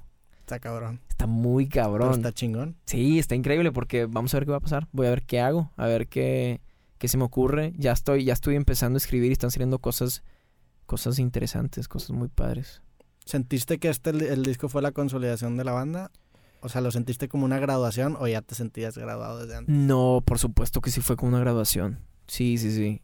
y todavía no me la, todavía no me la creo. O sea, todavía, es que dentro de, ya, ya habíamos platicado esto, como que todavía no me siento que haya... Sí, que estés adentro que de... esté, ajá, Nunca te vas a sentir adentro. sí. Nunca, y quiero sentirme así porque eso me mantiene muy, muy alineado y me mantiene con los pies en la tierra. Porque si yo hubiera visto, o sea, siento que alguien que hubiera vivido lo que vivió, eh, que lo que viví yo en el concierto, que todos saltando y sold out, ya estarían de que, ah, sí, claro, yo soy. No, si Neto de hace cinco años hubiera visto a Neto ahorita, hubiera dicho, ah, este güey ya la hizo. Exactamente. Y tú en ese momento no te sientes así, güey. no, Tú yo ahorita no me siento Tú así. sabes que y sigues viendo la, la- el, el corte demasiado cerca. Y dices, Sí. güey, la pa- paro seis meses Y vale y más. valgo madre. Yo lo veo como acaba de iniciar la carrera. O sea, como lo veo como una carrera, Sí. acaba de iniciar. Porque todo lo, lo de antes fue un entrenamiento y fue prácticas y todo. Y ahora, ese día que salió el disco, inició la carrera. Entonces, no puedes parar, güey. Sí, no puedes parar. En- y, y sí, o sea, me gusta sen- tenerme o tener los pies en la tierra y siempre, siempre humilde. Me gusta, me gusta mucho ese. Siento que estoy, estoy muy orgulloso de, de, de quién me convertí porque no, no sé, la neta, cómo, cómo me veía yo hace, hace cinco años. Igual me, pregunta, me preguntas cómo, cómo me veía o cómo era. No me veía así Sí. me siento que ahorita estoy mejor de cómo me veía. Entonces estoy, estoy muy orgulloso de cómo, cómo he mantenido las cosas y cómo he mantenido esa como humildad o esa sencillez que, que tengo. A pesar de todo, que están pasando muchas cosas Chingonas. muy, muy chingonas, sí. Oye, y no te has graduado, ¿verdad? No, todavía no me gradúo. ¿Te vas a graduar En un año. en un año? El Sí, siguiente semestre sí. que ahorita tienes... Van a ir de gira, ¿no? Van a agarrar gira Este, con, esta con el disco. gira va a estar intensísima. ¿Cómo le vas a hacer? ¿Te vas a tomar semestre sabático o le vas a seguir en chinga? Eh, es que no me lo quiero tomar porque ya me quiero Porque- graduar, sí. ya me necesito graduar ya, entonces creo Aparte, si te lo tomas es peligroso porque en una de esas no No regresas, regreso. güey. No, sí voy, o sea, me voy a graduar de a huevo. Sí. De a huevo me voy a graduar. Este. Digas tú de que no me voy a dedicar a eso, lo que No, sea. Sí, claro, al chile sí gradúate. Aparte te falta un año, güey. Sí, sí, sí, ya, o sea, no me voy a dar por vencido. Y también como, como un, un... ¿Qué estudias? ¿Arquitectura? No, no, no, no. ¿No? bueno, fuera, Ah, ingeniería o qué No, mercadotecnia. Ah, o sea, no está tan pesado, Fíjate que te veía pinta de arquitecto, güey. no, hombre, güey. No sería músico, ese sería mi arte. Pues sí. No, ese sería mi arte, pero mercadotecnia, ahí voy. Eh, está divertido, pero pero sí es una friega con los tours y ahorita ya sé cómo viene el tour, o sea, ya me dieron algunas fechas y, y wow. O sea, sí, sí está, va a estar muy difícil este pedo. ¿Dónde tocan o no han anunciado nada? No hemos anunciado, el único que hemos anu- anunciado es Monterrey otra vez, el ¿Cuál? 6 de septiembre en el Foro Didi. Ok. Ese es el único que hemos anunciado. Y luego los otros ya son ciudades. Eh, Tijuana, Guadalajara, Cuernavaca, León, Querétaro. Eh, ¿ya dije Chihuahua? No, no he dicho Chihuahua, Mérida, Cancún. Pero ¿Y son shows de Serbia, Serbia? unos sí y otros, otros son. festivales No, y otros son con Beta. Ok, órale. Con la banda Beta. Si algunas ciudades donde no tenemos tan fuerte, vamos con ellos. Eh, pero Guadalajara, Querétaro, Tijuana son, son, son plazas en donde nosotros somos, ¿Dónde sí? donde sí nos va muy bien. Nos han pedido mucho. ¿Y cómo, cómo es abrir para una banda? ¿Está, está difícil? Ab- abrir un público que no te espera. Sí, sí es difícil. sí es- ¿Y qué, y qué haces diferente, güey? O sea, de un- a un concierto normal. Es que ya no hemos abierto muchas bandas, o sea, ahorita son puros festivales. Y la neta no se considera como abridor, porque hay gente que te Que pagó boleto para ir a, ver- a verte, pero cuando era abrir bandas, híjole, güey, sí estaba muy difícil. Está cabrón. Sí, porque te están como, güey, no te vengo a ver a ti, ya bájate. Sí. O sea, ya quieren que te bajes y que se suba la otra banda, entonces están en contra de ti. O sea, todo es una es una pelea. Sientes el, el- la Por hostilidad en la gente. güey. se- es- La neta es de las cosas más difíciles que haces cabrón. cuando tocas, porque todos te están volteando a ver así. Así de que. Ah, ok. Y De que aparte. ya, por favor. eh, aparte, nosotros morritos, güey, le, le- le abríamos a Insight y es rock, güey, muy pesado. Y nosotros llegábamos, estos pinches morritos. No, hombre, de lo que nos han dicho, güey. De que fresas, morritos, güeritos, ya bájense, pinches morros. Nos han dicho de todo, güey. Sí. Nos han dicho de todos. Y, y nosotros agarrábamos eso como para más agresivo. O sea, vamos a darle más agresivo y por eso hacíamos canciones más pesadas. Porque era como, como nada más nos decían, ah, los fresitas, ah, estos, los güeritos y todo eso. Entonces nosotros dijimos, vamos a hacer canciones pesadísimas, cabrones, para callarles el hocico. Entonces ahí es donde llega Globo Espacial, es donde llega este Verónica, que son canciones muy pesadas. Entonces que la neta estas canciones fueron, son para, para contradecir a estos güeyes. Y así nos, donde nos empezamos a ganar el público. Pero sí, la neta es lo más difícil para una banda, abrir.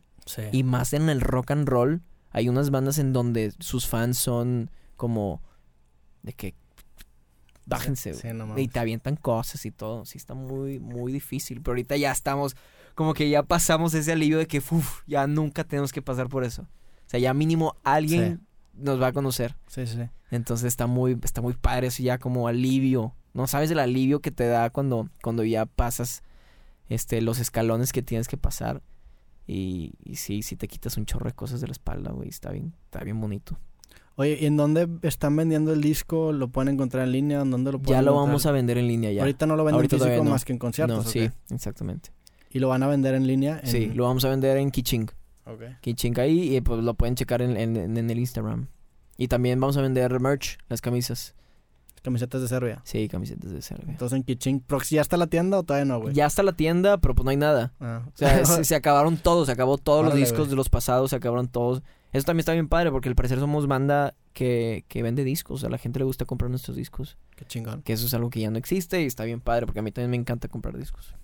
Oye, güey, ¿qué sigue para ti? En, en el, digo, en el futuro muy cercano, pues vas a, vas a turear. ¿Tienes algún otro proyecto que andas haciendo, güey? Pues la neta estaba pensando en sacar yo mis, mis cosas, pero sacarlas para, porque pensé que Serbia no iba a, no iba a grabar otro disco en, en, un año o no iba a grabar porque ya teníamos este disco y normalmente se tardan, pero ya como me dijeron que, que no. Quería sacar tú. Quería yo escribir canciones, sí. O sea, nada más así para sacarlas porque dije, güey, no voy a andar comiendo Dixon, güey, en mi casa escribiendo para nadie. Sí.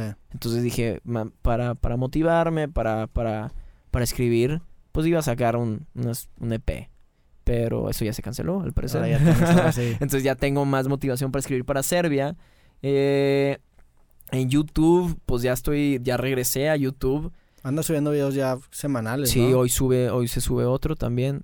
Eh, y son muchos, ya me enfoqué mucho como en, en, en ese eh, mercado de chavitos de 10, hombres de 18, de 16, 18 que están en la prepa. Que es lo que me has dicho del creativo pasado también, güey. Quería hacer como un, una serie de, de, para darles más confianza, ¿no? Me has dicho. Sí, sí, sí. Para y mucho es motivacional y pero con el fin de, de conseguir números y poder hablarle a la chava que te gusta. Eso es, eso es como la meta. Conseguir números. o sea, conseguir a la chava que te gusta. Ah, números, ahí es en los 90. Sí, números. Pues bueno, el WhatsApp o el Instagram. Ok. Pero es que así es de como el, el, el, el, textbook.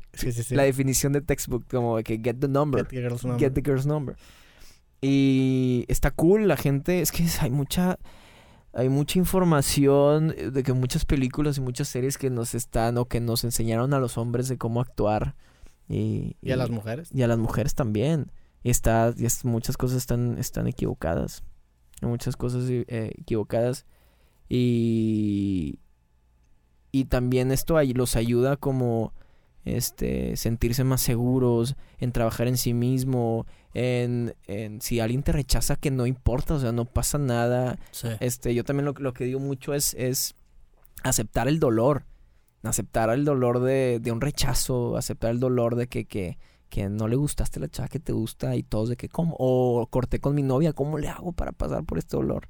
Sí. Y pues es, son cosas así como que todo el mundo ha pasado por esto, no pasa nada, tranquilo, no te lo tomes, no te tomes las cosas tan personal, trabaja en ti mismo y, y vas a ser una mejor persona ya. ¿Y no has pensado sacar un libro, güey, de, esos temas? Porque veo que es algo que traes clavado desde hace ya rato. Lo tengo muy clavado y sí, sí estaría cool, ¿eh? Ármate el libro y yo te tiro paro, güey. Estaría muy cool hacer como guía de ligue, ligue, o ¿cómo le pondría al, libro? Eh, get the girl's number, así se Saca su número. Saca su número, así es como lo vamos a llamar. Sí, güey, este... Y me está yendo bien, o sea, ya tengo 100 mil suscriptores en, en YouTube. Entonces va... Marísima. Va bastante bien, sí.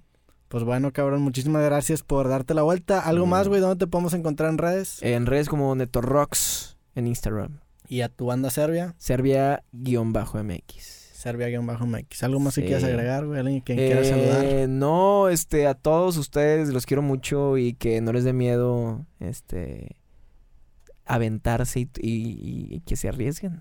Que eso fue, yo creo que por eso estoy aquí, porque me arriesgué. ¿Por qué te arriesgaste? Me arriesgué. Ah, no te conté la historia del de, primer concierto, pero está bien cortita. No, dátela, güey. Tenemos todo el tiempo. Tenía... Es limitado el internet. Ah, uh, qué bueno. No, güey, déjate súper rápido.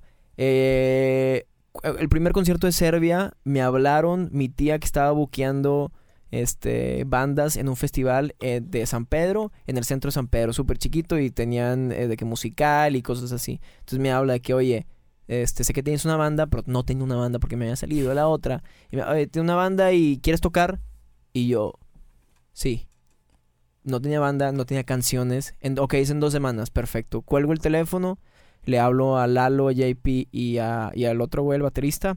Oigan, vamos a, tenemos concierto, vamos a escribir canciones. Entonces en dos semanas nos sentamos, escribimos canciones horribles las canciones, obviamente. Ninguna, o sea, ninguna sobrevivió. Dos sobrevivieron. Perfecta y irreversible, pero las primeras versiones pinches. O sea, imagínate, tienes dos semanas para escribir cinco canciones. Está cabrón. Dos semanas y tienes 16 años. Nos subimos todas las canciones cantadas improvisadas. Todas. Todas, todas, todas. ¿Cómo que improvisadas? las improvisé ahí. Ah, pero la letra La letra. O sea, teníamos como una estructura. Sí, ya saben que en qué tonalidad y ya como que tocando pues, lo que han ensayado. Exactamente. Y letras improvisadas. Todas improvisadas en un ah, festivalito. O sea, rapero, güey. Sí, o sea, empecé a improvisar todo. Todo ahí. Y. Y muchos conciertos lo hice así, güey. Mucho también. Le abrimos a panel en el 2014 y no teníamos suficientes canciones porque teníamos. De esas cinco, obviamente, quitamos algunas y lo metimos más. Y esas canciones tampoco tenían letra y las improvisé en la Arena Monterrey, güey. Imagínate subirte al escenario en la Arena Monterrey enfrente de 11 mil personas y improvisar. Entonces es algo que, me puse a pensar de cómo no, no me había acordado. Pero tenías algo, tenías... Nada. O sea que... algunas cositas, de que tal vez el, coro, pero lo cambiaba siempre, siempre lo cambiaba. Entonces me puse a pensar así que cómo le haces para, para empezar, siempre me pregunto, ¿cómo le haces para, para empezar tu banda? O cómo le haces para para, para, para neta empezar a tocar. Y siempre les decía, pues nada más tocas. No se me. No sé, o sea, no, no sabía. Pero ahorita es como. Como arriesgate. O sea, es como si tienes la oportunidad y crees que no estás listo, nunca vas a estar listo. Sí. O sea, si alguien te da la oportunidad, tómala. No tengas miedo de, de, de, de fracasar, porque mucha gente dice que no, es que si me equivoco y no tenemos canciones listas, yo tomé esa, es, o sea, me... fue algo, ahorita me pongo a pensar y qué miedo, güey. O sea, qué miedo subirte sin canciones y improvisar ahí, ahí. Y empiezas a, a cantar lo que sea. Entonces, estuvo, está muy cabrón. Y digo que, güey, neto de 16 años, muy bien, cabrón. Neto de 16 años se rifó a la Se rifó, cabrón. Entonces, mensaje para todas las personas que, que quieren hacer algo es, no existe el momento perfecto, nunca vas a estar listo. Entonces, nada más hazlo. Nada más lánzate, sí, digo, es, eso, eso que dices a mí también me, me resuena mucho porque a veces creemos que, que, la primera vez que hagamos algo tenemos que sacar ya de que nuestra obra, sea lo que sea, ya completamente lista. Pues la verdad es que la, la, gran parte del proceso creativo es reescribir. Si estás escribiendo un libro, saca tus ideas, ponlas en un papel, aunque estén mal estructuradas, tengan errores ortográficos, no tengan sentido, estén en dos idiomas, ponlo en un papel, ese es tu primer paso. La gran parte del proceso creativo es reescribir y editar y editar y editar. Eso fue lo que vi en tu libro. Y yo, había un chorro de cosas que leí en tu libro que yo las hacía, pero nunca las había pensado. O sea, ese tipo de cosas de que sácalo escribir y, reescribir, escribirlo, reescribir. Y luego le estaba leyendo y yo de que, dude, yo hago esto. Nada más no, no me había dado cuenta. Entonces mucha gente me dice, es que todavía no está listo y todavía no está. Y, y mucha gente piensa que el primer, la primera cosa que, sal, que sacas va a ser, va a explotar y ya va a ser famoso. Y no, hombre, güey. Son cosas, este, este arte yo lo llevo perfeccionando más de 10 años. O sea, yo la primera vez que me subí al escenario fue en quinto de primaria. Y desde ese entonces ha sido sacar cosas y subirte al escenario y aprender de cada, de cada concierto, aprender algo. Y ahorita siento que tengo un show muy cabrón, pero no es, no es de la noche a la mañana. O sea, este lo llevo puliendo di- llevo 10 años puliendo mi arte y puliendo mi, mi, mi escritura, mi composición, puliendo el Todos los escenario. detallitos que, que Cada, están. cada movimiento. Cómo te mueves tú, incluso cómo cantas, la confianza que transmites, todo eso, güey. cada, cada movimiento que hago es pulido, o sea, no Sí. me sale, o sea, yo lo, yo lo llevo puliendo desde que, desde que me sube al escenario. Sí. Entonces nunca estar listo, nunca solo avienta tus cosas con expectativas bajas. Al principio va a ser una cagada en lo, en lo que Siempre. saque. Y eso está bien. El hecho de que te des cuenta que eres malo al principio significa que tienes buen gusto y ese gusto te guía para empezar a- a, mejorar. Exactamente. Sí, a mí tam- digo, me identifiqué mucho, por ejemplo, con, con lo de lanzarte así nada más tocando canciones, porque a mí me pasó lo mismo. La primera vez que me contrataron para una conferencia no tenía una conferencia y dije, sí, sí tengo una conferencia. ¿A huevo? El, el- el- de hecho, en el libro creativo, este, ese libro, yo, yo en, en un principio lo quería sacar en febrero, después lo, lo acabé posponiendo hasta que en, en julio los de la Feria del Libro Monterrey me contactan. Oye, ¿qué pedo? Porque les he dicho que iba a sacar un libro. ¿Tienes tu libro? Yo todavía no lo tenía ni lo había acabado. Y tú sí. Sí. Y me dieron fecha de presentación. Y me era la fecha de presentación el 13 de octubre. Güey, el 12 de octubre me llegó la caja de libros. Y es eso, güey. Eh, O sea, el, el 11, el 12 de octubre estaba asustadísimo porque los libros los imprimen en México y no estaban en Monterrey. dije, puta, donde no lleguen, güey, ¿cómo voy a dar una presentación a la Feria del Libro sin mi libro, güey? huevo. Entonces pagué un envío que me salió como 5 mil pesos para que me trajeran como 500 libros. Y en la, en la Feria del Libro, esa fue la primera vez que yo vi los libros. Sí, es, es, es decir que sí, güey. Y, y Y, ya. cagarla al principio. Por ejemplo, también eso de improvisar. Yo tengo una muy mala experiencia improvisando. Esa primera conferencia que di, güey, se me hizo una buena idea que la mitad de la conferencia rimara. Entonces hice un poemota como de seis minutos. Lo practiqué como cuatro semanas y la mitad de mi conferencia era un poema. Pinche vato Ujú. cursi, te mamaste. Pero pues dije, ah, está creativo. A huevo. Entonces, eh, a no- alguien se enteró que había hecho eso y me invitaron a una marcha en la Macroplaza a recitar un poema. Entonces, ¿tienes un poema para eso? Sí, sí tengo. Ahí me confié y dije, ah, pues si ya me salió la primera vez, me va a salir la segunda sin pedo. Si no, ahí empiezo a improvisar, güey. El, el poema de como de cuatro minutos lo termino de escribir como dos días antes de, de la marcha. Lo practico dos días, en la marcha se me olvida. Enfrente de dos mil personas, cabrón, con cámaras de tele grabando. Yo así paralizado. Empiezo a improvisar y no mames, a mí no me salió, güey. Empecé a, es- el, el poema hablaba de tolerancia, empecé a hablar de fui al parque a correr, vi a mi mamá comer, o sea, horrible, güey. Horrible, el, del, el de los peores momentos de ¿En mi serio? vida. Y, lo- y luego me di cuenta de algo, güey. Digo, si algún día se te ocurre escribir poesía e improvisar y se te olvida el poema, si tú dices gracias, la gente no se da cuenta que se te olvida el poema. Y me ha pasado, porque ahora recito, tengo un poema que se llama Desde casa y a veces lo digo a finales de conferencias y se me olvida, si se me olvida, nada más digo gracias, ahí donde terminó y la gente de te aplaude de que, oh, la madre. Sí, porque empiezas. Eh, Ahí ya la cagaste. eh, y, uh, uh, y ahí es donde sí, vale más. Sí, güey. Fue, es ex- eh, nos pasó exactamente eso, lo es mismo. aventarte, güey. Ajá, nos pasó lo mismo, así que, ¿tienes una banda? Sí. pu- Y Y, yo de que, eh, güey, vamos a hacer canciones. Y, y sí, güey, así es como, como es este pedo. Y mucha gente, me pasó, también conocí una chava que quería hacer música, quería hacer música, pero no había sacado nada. Y es que, no, es que todavía no está perfecto. Es que todavía no está perfecto. Y todavía no está perfecto. Y todavía no está perfecto. Es que no, es... Y, y le dije, a ver, tú no quieres hacer música. Punto. O sea, tú no quieres hacer, no Sí. tienes la misma pasión que tienes para hacer otras cosas. No, es que tú no me conoces, tú no sabes mi historia. Es que sí la conozco. O sea, sí yo sé que si tú eres suficientemente apasionada por la música, ya lo hubiera sacado. O sea, n- eh, no, el, es demasiado cabrón la urgía que tienes. ¿Cómo se llama? El urge. El urge- la El orgía- urge- la otra- orgía. la- es que dije urgia, Sí. no orgia. Ok, el, sí, El la ur- urgencia. la ur- ándale, la urge, de urge, para sacarlo que no te esperas a que esté perfecto. Es de que ya, fuck, y lo sacas. Pero, y, y a veces, a ver si te puede pasar, pero es eso, es sacarlo, es, es sacarlo porque lo tienes que sacar. O sea, yo, yo con mi libro creativo duré, te digo, me tardé como siete meses más de- en, en lo que lo quería sacar y esos siete meses sufrí, güey. Sentía, horrible, sientes un peso de- dentro de ti que dices, güey, ya, ya lo tengo que sacar. Y Sí. cuando lo sacas es el momento más feliz. Y, me pasó. y también te, te empiezas a borrar estas imperfecciones que en ese momento tú te estás dando. O sea, tú dices, madre, es que aquí suena mal o aquí este pedo podría mejorar. Una vez que lo sacas, eh, tu obra de arte toma otra dimensión porque se vuelve ya de todo, sino nada más. Ujú. Entonces, el tiempo es chido en ese, en ese sentido que empieza a borrar esos defectitos que después ya ni te acuerdas que Sí, yo empiezo como, como, es que lleva tanto tiempo escuchándolas, escuchándolas, escuchándolas y empiezas como ya a... Te ciclas. Sí, y te ciclas y empiezas de que... ay, güey, sí, sí está chido, Sí, no está no bien, está tan- tal vez no sí, está está tan cabrón. Y luego, mames, imagínate, un año, güey, escuchando las rolas No y las mames. escuchaba casi todos los días. O sea, neta, me encantaban las canciones, pero ya al final, cuando iba a salir un año escuchándolas, fue de que, ay, güey, a ver si va a estar chido este pedo, güey. Sí, y de sí. que, ay, güey, tal vez esta no les va a gustar. La saqué y fue que, pum, explotó, de que está increíble. Entonces fue como que, ah, ok, chingón. Pero eso sí, ese tiempo es Sí. horrible, güey. La tirada es no sacarlo un año después, güey. Es esperar, no, es sacar. güey. no, no, quemar tu disco. Sí, exactamente, pero sí. Entonces, ¿qué es? El- la, la, la enseñanza de este La podcast. enseñanza es: no hay mejor tiempo que ahora, güey. Nunca va a ser el momento perfecto. Lánzate a hacer lo que quiera que quieras hacer. Al principio te va a salir mal.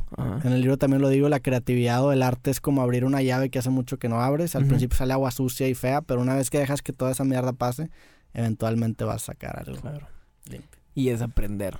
Sí. Y, y no darte por vencido. Y ser, y ser honesto contigo mismo, criticarte viciosamente y decir, cabrón, esto no está chido. Ajá. Ni modo. y si no está chido, hacer cosas mejor. Volverlo a intentar ya con ese, con ese radar o compás que tienes internamente, haciendo. El arte es una serie de decisiones, la neta. Eventualmente, si descompones cualquier proceso creativo, es un sí o no. Eso está chido, sí o no. Eso está chido, sí o no. Y cuando tomas los de- las suficientes decisiones correctas, tienes algo que te gusta. Exactamente. Ah, bueno. Qué bueno que conté esa historia porque acabamos Estuvo- con broche fue lo de mejor del oro, podcast sí. este. Sabes que todo lo que hablamos lo- ahorita lo cortas y, esto lo esto. dejas. Ah, bueno. Pues neto, muchísimas gracias por darte la vuelta. A ti, güey. Andrea, ¿algo, algo que quieras agregar? ¿Todo bien? Va. Pues bueno, gente, gracias por ver- escuchar y ver o ver este episodio de Creativo Neto. Ojalá que se arme la, La tercera. la tercera. Ya al parecer ya estás trabajando en un nuevo disco. con güey. disco nuevo, sí, a ver qué pasa. Tal vez unos seis meses, ocho meses me doy la vuelta a ver qué ha cambiado. Ah, huevo, cabrón. Gracias por venir otra vez. No, hombre, a que estés bien, la mejor de las suertes con tu nuevo proyecto Gracias. y con lo que sea que emprendas, cabrón. Gracias. Fuerte igualmente, abrazo. Gente, gracias por escucharnos. Nos vemos la siguiente vez. Bye. Esto ha sido todo por el episodio de hoy de Creativo. Ojalá que lo hayas disfrutado. Si te gustó este episodio, seguramente también te gustará mi nuevo libro Creativo, en el que comparto los mejores consejos que he recibido y aplicado para publicar mis proyectos y vivir de ellos. Este libro es lo mejor que he hecho en mi vida y la única forma de conseguirlo es pidiéndolo en mi página robertomtz.com. Si lo pides el día de hoy, te lo estaré mandando firmado el día de mañana y también si usas el código creativo te estarás llevando un 10% de descuento adicional en toda tu compra. Así que métete a mi página robertomtz.com para conseguir mi libro y en donde también podrás encontrar mis otros libros y accesorios oficiales de este podcast. Si te interesa saber más de mí, te puedes suscribir a este show o me puedes seguir por Instagram, Twitter, Facebook o YouTube como Roberto MTZ TV. Muchas gracias otra vez por escuchar este capítulo de Creativo y nos vemos la próxima vez. Adiós.